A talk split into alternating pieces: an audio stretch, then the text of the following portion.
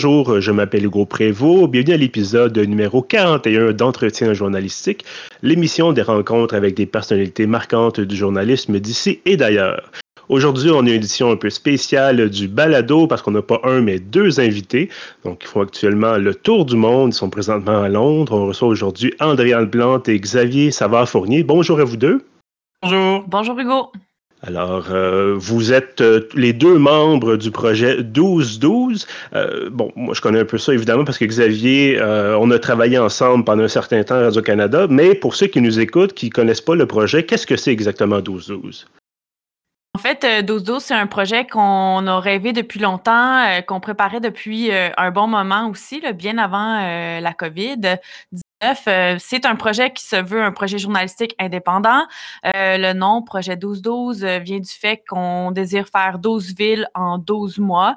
Donc, on devait partir en mai, on est parti un petit peu plus tard, mais à la base, donc ça, c'était vraiment un itinéraire avec 12 destinations.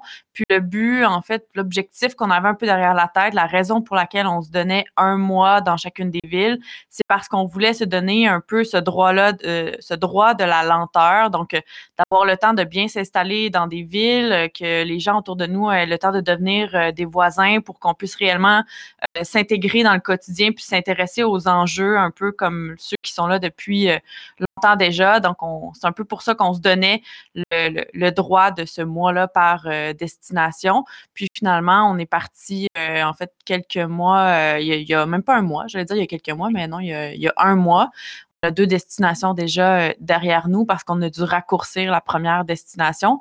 Tout devient, euh, en fait, l'itinéraire a bien entendu énormément euh, bougé mais je pense que ça fait partie aussi de ce qu'est le journalisme, de devoir s'adapter aux réalités dans lesquelles on évolue. Et donc maintenant, on se trouve à Londres, notre deuxième destination après Istanbul.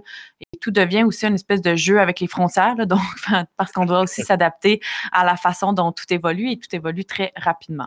Je ne sais pas si Xavier, tu voulais ajouter autre chose? C'était très bon, Andréane. Merci, Xavier. euh, c'est intéressant, vous avez abordé la question de la lenteur journalistique, chose qu'on voit pas tellement souvent dans, dans le domaine, il faut, il faut l'avouer. Euh, on y reviendra un petit peu plus tard. Là, par contre, j'aimerais ça vous entendre euh, sur le fait que, bon, vous avez abordé la question, j'imagine, un peu en filigrane d'explorer le monde, voir un peu comment ça se passe ailleurs, parce que vous étiez tous les deux, vous êtes peut-être là, peut-être encore, là, vous pourriez le préciser, euh, à l'emploi de Radio-Canada. Donc, Andréane, vous étiez, euh, vous êtes à Québec, vous travaillez à Québec, et Xavier, vous êtes travaillé à Montréal, donc les stations respectives de, Radio-Canada. pourquoi avoir décidé de partir comme ça? Euh, pour répondre à la question, euh, il n'y a que moi là, qui a encore euh, un lien d'emploi officiel, disons, avec Radio-Canada, mais je suis présentement en, sans solde avec la boîte. Donc, les deux, en fait, on est complètement indépendants là, aux yeux, mm-hmm. aux yeux de, Radio-Canada, même si c'est avec cette boîte-là qu'on a le plus travaillé et qu'on travaille encore quand même pas mal. Il faut quand même l'avouer. Euh, ce qui était intéressant pour nous, c'était, bon, il y avait cet élément-là de prendre du temps pour aller découvrir le monde.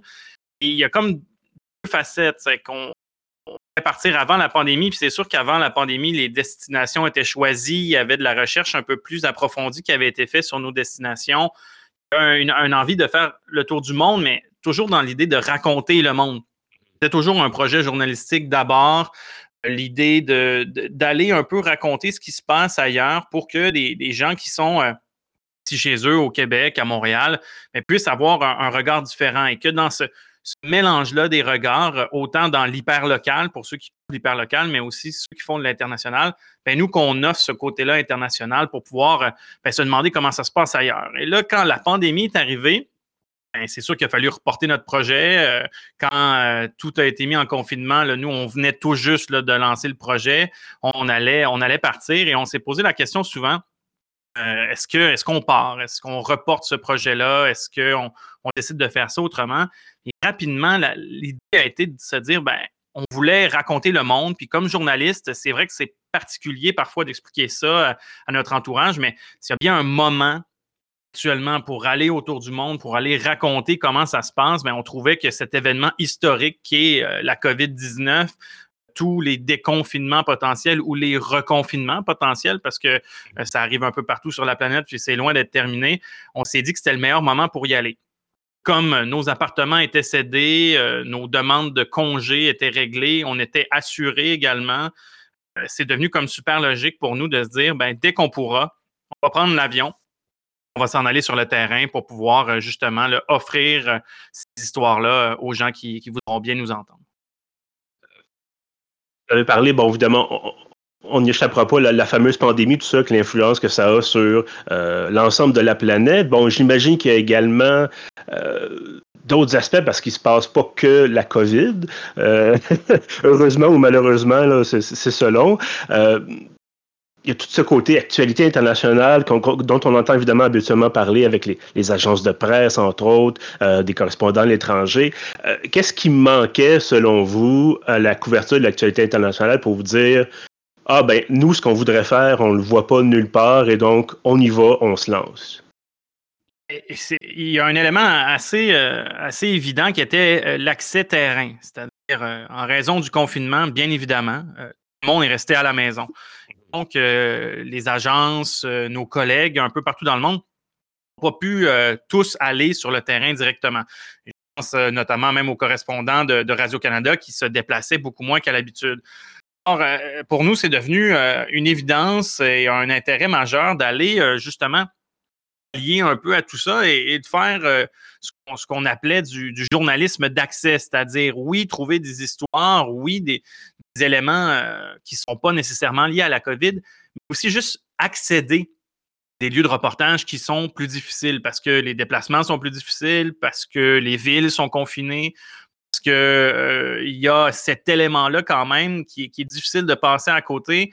Et on l'abordera peut-être avec le, choix des sujets et tout ça, mais comme un peu assumé avec le second départ que les, idées de long reportage qu'on avait, ce qu'on avait peut-être euh, ou ce qu'on a en tête quand on pense à des reportages internationaux, c'est sûr que ça va être plus difficile dans ce cas-ci parce que la COVID prend tellement d'espace, prend tellement d'espace médiatique.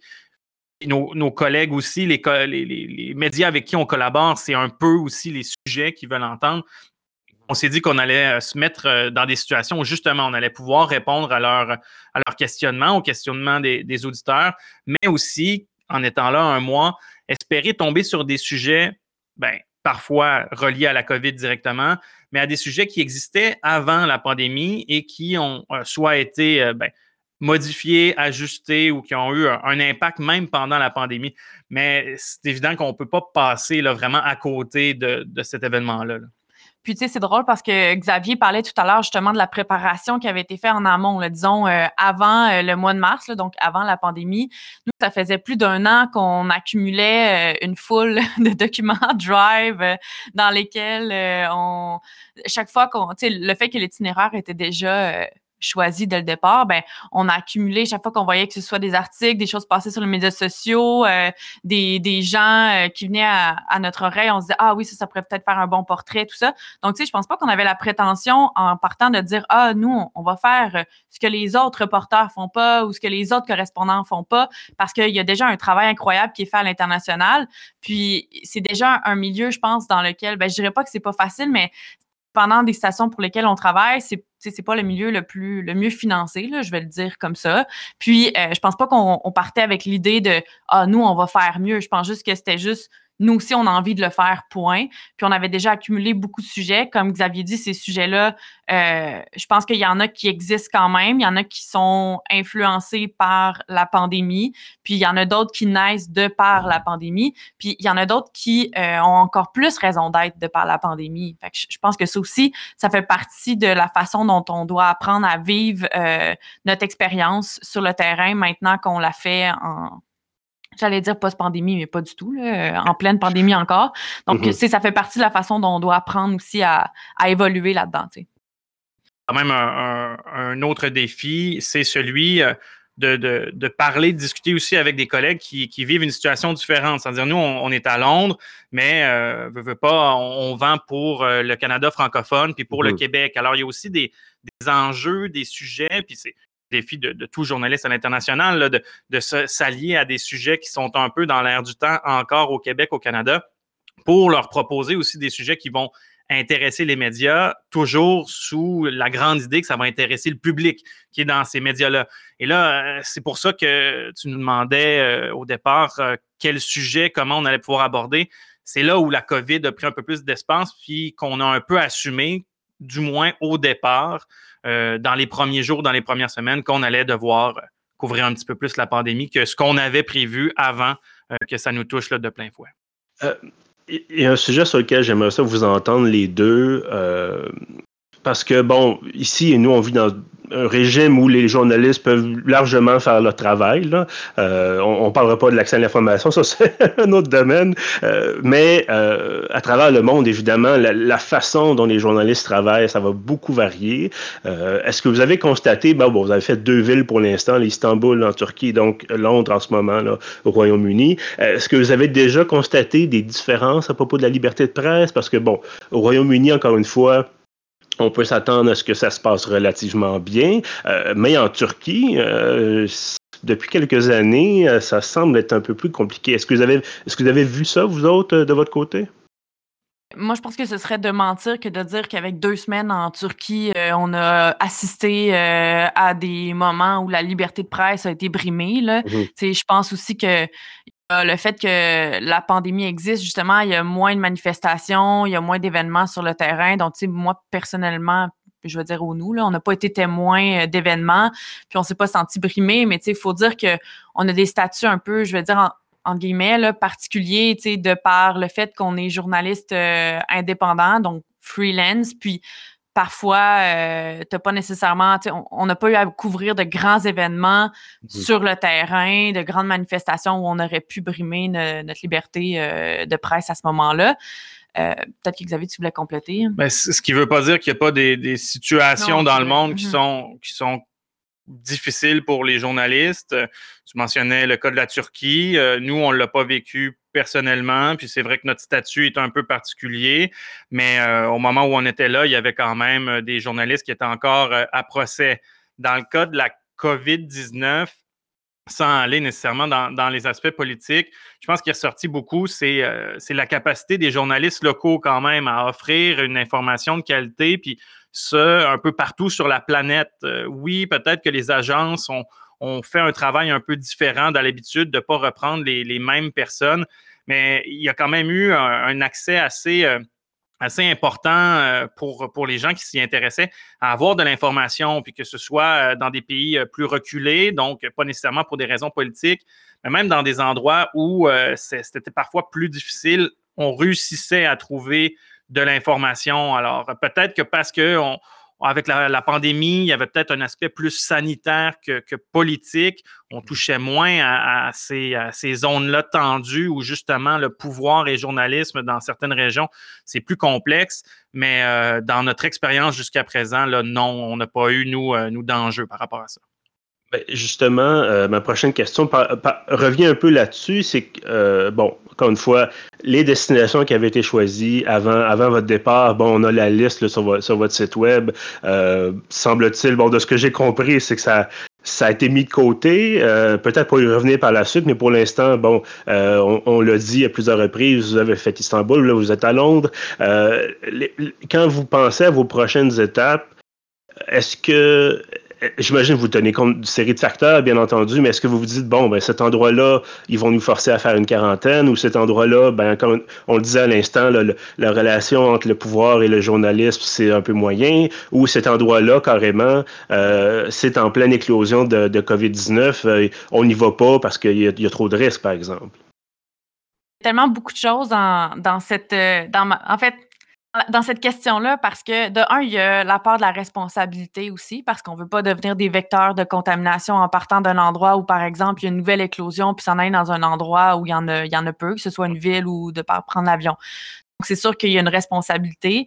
Euh, ensuite, c'est sûr que c'est une gymnastique qu'au départ, on ne pensait pas avoir à faire parce qu'on avait déterminé un itinéraire qui était basé sur plusieurs critères, entre autres euh, d'avoir une diversité. Donc, euh, une diversité autant dans l'environnement dans lequel on va, vivre pendant un mois, une diversité. On avait comme envie de regarder une carte du monde à, la fin du 12 mois puis d'avoir l'impression d'avoir couvert quelque chose de pas uniforme nécessairement, d'avoir couvert vraiment, euh, j'allais dire l'ensemble de la planète, c'est parce que je ça un peu gros, là, mais d'avoir couvert. c'était pas mal ça. C'est ça, d'avoir couvert euh, pas mal plusieurs coins du monde, je vais le dire comme ça. Mmh Puis, tu sais, c'est sûr que là, cette gymnastique-là est, est autre parce que on doit penser en termes tu sais, j'allais dire efficacité, c'est comme un terme que j'aime pas, mais c'est sûr que s'il faut se confiner à chaque fois, des fois, ça peut devenir un peu plus complexe. Mais en même temps, s'il faut le faire par mesure de sécurité, c'est sûr qu'on va le faire aussi. Tu sais, on n'est pas là pour contrer les règles euh, mmh sur, cet aspect-là parce qu'on sait que reste que c'est un enjeu de santé publique puis il faut en être conscient. Donc, c'est sûr qu'il y a ça aussi qu'on a en tête. Puis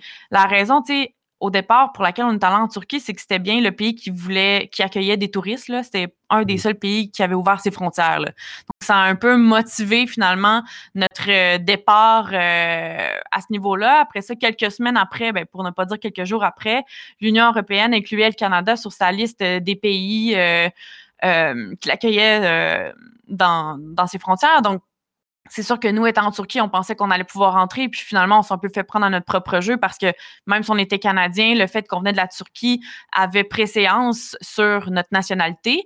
Donc, on ne pouvait pas entrer euh, dans l'Union européenne. Donc, c'est un peu la raison pour laquelle finalement, on est venu au Royaume-Uni. c'est sûr que quand on a vu que le Royaume-Uni allait ouvrir dans quelques jours des corridors aériens et que la Turquie en faisait partie, donc ça ne nous obligeait plus à faire une quarantaine, ben c'est ça qu'on a attendu quelques jours pour là être certain de pouvoir entrer sans quarantaine. Il y a mm. comme toute cette réflexion-là qui se fait au jour le jour. Moi, pour ma part, je dirais qu'une des grandes différences, disons, qui s'instaure dans le projet ou dans nos réflexions, c'est surtout que tout se fait à beaucoup plus court terme et non à long terme. Parce que c'est vraiment difficile d'essayer de prévoir dans un mois quels pays vont être touchés, quels pays vont être d'intérêt pour nous, puis surtout dans quel pays on va pouvoir entrer. C'est un petit peu plus euh, improvisé par rapport à la première mouture ou dans la première mouture sur les 12 destinations on avait quand même choisi des destinations où il y avait des événements, des, événements forts. On commençait par exemple à Tokyo où on savait qu'il y avait les Jeux olympiques. Un aspect journalistique assuré, mais on allait dans d'autres secteurs où, euh, je pense par exemple à, la Bosnie, où on avait en tête de faire un long reportage et un long dossier là, sur les 25 ans des accords de Dayton. Alors, dans les 12 destinations, il y avait un, mélange d'actualités très chaudes, mais aussi de sujets un petit peu plus, euh, ben, un petit peu plus longs sur lesquels il fallait passer plus de temps. Là, dans ce cas-ci, ben, c'est plus improvisé parce qu'on ne sait pas vraiment le mois prochain où on va pouvoir rentrer. On va adapter tout ça. Mais pour revenir à la portion euh, où tu posais la question sur, euh, par exemple, les défis pour des journalistes dans des régions, pour nous, ça n'a pas été tout à fait une question. Euh, c'est surtout l'élément de base de se déplacer en tant que journaliste indépendant. Mm-hmm. Là, là-dessus, ceux qui nous écoutent, qui en ont peut-être fait, savent que c'est pas parce qu'on est journaliste indépendant que malheureusement on a des visas de journalistes. Et l'aspect de suivre là, présentement les règles qui sont, euh, qui sont obligatoires pour les touristes, ça revient un peu à ça parce que pour plusieurs pays, euh, on ne qualifie pas comme des journalistes pour avoir les visas officiels, donc les accès officiels. Et puis de toute façon, pendant la pandémie, euh, dans la plupart des pays, les journalistes sont pas considérés, du moins les journalistes étrangers, sont pas considérés comme des travailleurs essentiels. Alors, on n'a pas plus de passe-droit pour pouvoir entrer euh, dans un pays juste parce qu'on dit qu'on est là pour le travail. En fait, techniquement, on ne peut pas être là pour le travail. Dans certains pays, il n'y a juste tout simplement pas de, visa accessible pour nous parce qu'on n'est pas engagé par une boîte avant de partir. C'est-à-dire, puisqu'on est pigiste, on va sur le terrain, on propose des sujets, on est engagé ensuite. Dans d'autres, euh, dans d'autres États, c'est vraiment le fait qu'on est là moins de 90 jours. On n'est pas là assez longtemps pour qu'il y ait une mmh nécessité d'avoir un papier officiel. Mais il reste quand même que sur notre passeport, on est sur des visas de touristes dans la plupart des cas. Et c'est peut-être ça la, seule nuance et la seule, euh, le seul la seule situation problématique euh, potentielle, c'est-à-dire euh, si jamais il devait avoir euh, un dérapage dans un endroit quelconque. Si jamais on doit avoir des situations plus tendues, euh, ça sera plus complexe pour nous et ça vient jouer un peu, euh, pas sur les destinations, mais peut-être sur ce qu'on ira couvrir dans certaines destinations parce que, veut, veut pas, on n'est pas comme des correspondants officiels de grands médias qui, eux, ont des visas journalistiques, qui, eux, sont déjà assurément comme étiquetés journalistes et qui sont surtout ben, pour utiliser une expression en anglais, backés par leur propre boîte. C'est-à-dire, nous, s'il arrivait quelque chose, puis que pour une raison X, Y, Z, on se faisait arrêter, finalement, à leurs yeux, on est des touristes. Et c'est peut-être pour ça que certains journalistes aussi indépendants euh, se sont fait prendre dans certains autres, euh, dans certaines autres situations, mais c'est à peu près le seul élément là, pour répondre à ta question principale qui, qui a peut-être changé le, le, regard sur certaines destinations parce que dans notre cas, ça n'a pas influencé, puis je ne pense pas que ça influencerait euh, nos décisions à venir.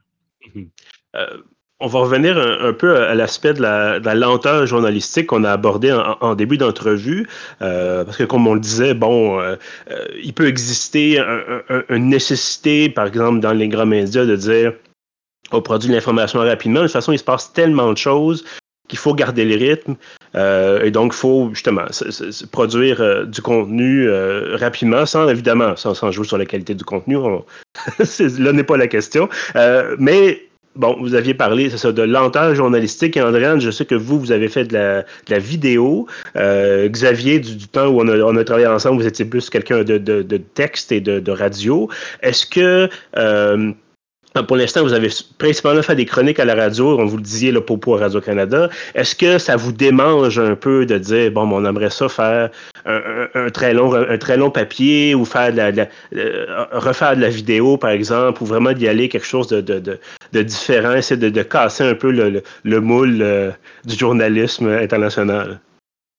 Il y, a, il y a plusieurs éléments là-dedans, c'est-à-dire euh, pour nous, la lenteur, c'est euh, pas de, casser nécessairement le moule, c'est de s'intégrer différemment dans ce même moule-là. Mm-hmm. C'est-à-dire, euh, l'idéal, à nos yeux, là, je pense qu'Andréane est d'accord avec moi là-dessus, c'est que ça prend les deux. Ça prend euh, ces journalistes-là qui couvrent, on va appeler ça les beats quotidiens, les nouvelles de dernière heure, les mm-hmm. nouvelles, les, annonces politiques, les, les, grandes déclarations, mais ça prend aussi euh, je pense que c'est peut-être là où on se permet peut-être un peu moins d'offrir plus de temps, du temps pour faire des sujets tout simplement avant même de parler de grands dossiers, là, juste prendre quelques jours de plus pour écrire un papier, faire un topo radio et tout ça. Et, dans, notre départ sur un mois, il y avait cet intérêt-là de lenteur sur deux choses. Un, en passant un mois, au lieu d'arriver puis de faire une journée, deux journées, trois journées une semaine peut-être tout au plus parce qu'il y a des enjeux financiers euh, avec l'envoi de correspondants à l'étranger. Il faut, faut quand même pas l'oublier pour euh, des médias un peu partout dans le monde. Ça coûte cher euh, faire de l'information internationale. Il y, a, des enjeux d'assurance majeurs. plus on va dans des zones en plus conflictuelles ou difficiles, il y a, cet élément-là. Mais dans notre cas, il y, avait cette idée de se dire, ben, si nous, on pense un mois dans une ville, ben, dans la première, deuxième semaine, peut-être qu'on va faire un petit peu plus de justement de ces enjeux-là d'actualité, mais qu'on aura dans la troisième, quatrième semaine, si on a resté une cinquième semaine parce qu'on est confiné, etc., accès à quelque chose d'un peu plus senti sur le terrain. Et dans cette lenteur-là, c'est un peu de changer notre moule à nous, nos habitudes de, quotidienne, parce qu'on a tous les deux travaillé dans des beats de quotidien, de se donner la chance de faire, ben, sur ce mois-là, est-ce qu'on peut écrire aussi pour un livre? Est-ce qu'on peut voir mm-hmm. autrement? Est-ce qu'on peut se donner la chance de dire on va rencontrer une fois, deux fois, trois fois euh, des, ben, des sources potentielles avant de faire une vraie entrevue? Euh, c'est le genre d'élément que les journalistes d'enquête font assez régulièrement, que, moi j'ai vu, euh, par exemple, avec Alain Gravel, avec qui j'ai travaillé beaucoup dans les dernières années qui euh, se permet encore aujourd'hui, même s'il est à l'animation radio, de parler euh, avec des sources, des gens tous les jours au téléphone et de prendre encore ce temps-là. Par cette lenteur-là, il y a de prendre le temps et il y a aussi de se donner ce temps-là pour venir compléter justement le travail qui est déjà fait parce que c'est pas fait dans un objectif de se dire Ah, c'est c'est pas bien fait par nos collègues, puis nous, on va faire mieux. Au contraire, euh, je pense qu'il y a une très bonne couverture internationale qui se fait au Québec. Il y a des très belles choses qui se font. On veut juste pouvoir aussi, nous aussi, ajouter notre grain de sel, notre, façon de le faire pour pouvoir offrir encore plus de regards sur l'international. Peut-être le seul élément qui, euh, vient me chercher personnellement, parce que j'ai un intérêt depuis plusieurs années, c'est ce regard-là qu'on porte sur l'international, particulièrement dans, notre milieu euh, au Canada et au Québec euh, francophone. C'est qu'on a beaucoup moins d'informations internationales que la Belgique, que la Suisse, que la France euh, a au quotidien. Il y a des enjeux financiers, il y a des enjeux aussi d'intérêt, mais si nous, on peut offrir justement par-ci, par-là un, sujet supplémentaire, un regard différent. je pense par exemple à la question des masques où actuellement à Londres, mais c'est à peu près la même situation qu'au Québec. Mais peut-être qu'il y a des gens au Québec qui vont se dire Ah, ben finalement, ce qui se passe ici, ça se passe comme ailleurs, ça se passe dans d'autres pays, ou ça se passe très différemment euh, d'un autre pays, ils vont pouvoir comparer aussi et se donner, euh, ben, peut-être mieux comprendre ce qui se passe au quotidien chez eux. Puis, tu sais, Hugo, euh, je, me permets d'ajouter aussi sur une note peut-être un peu plus personnelle, parce que les deux, on a, avec Xavier, on a travaillé à Radio-Canada, qui est c'est une entreprise où justement on fait beaucoup de, quotidien, puis il y a des collègues qui sont sur euh, des rythmes complètement différents, qui justement, eux, ont peut-être un peu plus de temps. Donc, c'est sûr qu'on partait de notre réalité, de se dire qu'on avait envie de ne pas se mettre de barrières, d'essayer plein de choses. Tu sais, euh, tu as parlé de la vidéo tout à l'heure. Tu sais, moi, à la base, je suis une journaliste à la recherche, donc j'ai travaillé pour la radio euh, pour une émission matinale pendant cinq ans. Puis, c'est sûr que il y a des habitudes qui viennent avec ça. Il y a euh, un, certain confort aussi. Tu on devient euh, habitué, on devient bon dans ce qu'on fait aussi, ce qui est tout à fait excellent. Ça nous donne une bonne base, une bonne confiance pour la suite. Mais des fois, c'est le fun de sortir de sa zone de confort aussi. Puis moi, avec la vidéo, c'est un peu ça. Ça faisait vraiment longtemps que je voulais faire du documentaire. C'est sûr que j'aurais pu l'essayer dans un cadre un peu plus conventionnel, mais je pense que on, on s'est offert cette chance-là, ou j'oserais dire que je sais qu'on est privilégié de pouvoir se bâtir ce terrain de jeu-là, dans lequel actuellement, on ne s'est pas mis de règles. On peut faire pas mal ce qu'on veut actuellement. Puis peut-être que les prochains mois nous diront qu'on avait tort, peut-être que les prochains mois nous prouveront qu'on avait raison, mais on est un peu en train de créer notre propre modèle aussi des questions euh, peut-être un peu plus de, logistique, euh, je, pense surtout au fait, bon, généralement, quand les, gens, les correspondants vont à l'étranger, en tout cas les journalistes vont à l'étranger, ont parfois besoin de ce qu'on appelle un, fixer, c'est-à-dire quelqu'un qui est sur place, qui donne des, informations, qui permet un peu de, faciliter les choses des fois, ou même qui carrément va parler la langue du coin. Euh, est-ce que ça a été, est-ce que pour vous c'est quelque chose sur votre, votre liste d'items à cocher si on veut de trouver quelqu'un, par exemple, du coin, parce que bon, à Londres. J'imagine que vous parlez tous les deux euh, assez bien anglais. Euh, je sais pas compliqué à Londres quand même. Mais est-ce que, bon, justement, en Turquie, est-ce que ça a été un problème de se faire comprendre? Est-ce que pour d'autres pays, vous dites, bon, il fallait nous prendre quelqu'un qui parle euh, évidemment la langue locale, parce que nous, on, français, anglais, ben, à un moment donné, c'est peut-être pas toujours assez efficace pour se faire comprendre. Est-ce que, est -ce, que ce côté-là aussi qui est, qui est sur votre liste de choses à faire? Oui, tout à fait. Puis, euh, tu sais, peut-être qu'on pourra s'en reparler dans six mois, là, où on aurait expliqué, euh, exploré, pardon, des, des, milieux vraiment complètement euh, différents. C'est mhm. sûr que là, à Londres, il y a un peu moins ce besoin-là. De par les contacts qui se font très rapidement aussi, tu sais, quand même, on avait déjà des gens qu'on connaissait sur place. de par le simple fait, tu sais, le, fait que les logements soient assez dispendieux à Londres, mais on habite dans un appartement avec d'autres personnes. Donc, tu sais, souvent, de par de, fil en aiguille, finalement, on rencontre quelqu'un ou on parle à quelqu'un qui nous parle de quelqu'un d'autre qui finalement, lui, connaît quelqu'un qui a un, contact ou une histoire qui, est intéressante pour nous. Par contre, c'est sûr que oui, en Turquie, euh, si on était resté un petit peu plus longtemps, euh, tel que le veut la base même, l'ADN de notre projet, euh, c'est sûr que je pense que ça aurait été fort utile. Puis c'est pas, tu on le voit pas comme une dépense non plus. Je pense que c'est vraiment nécessaire dans les endroits où on va, ne serait-ce que justement pour s'assurer de,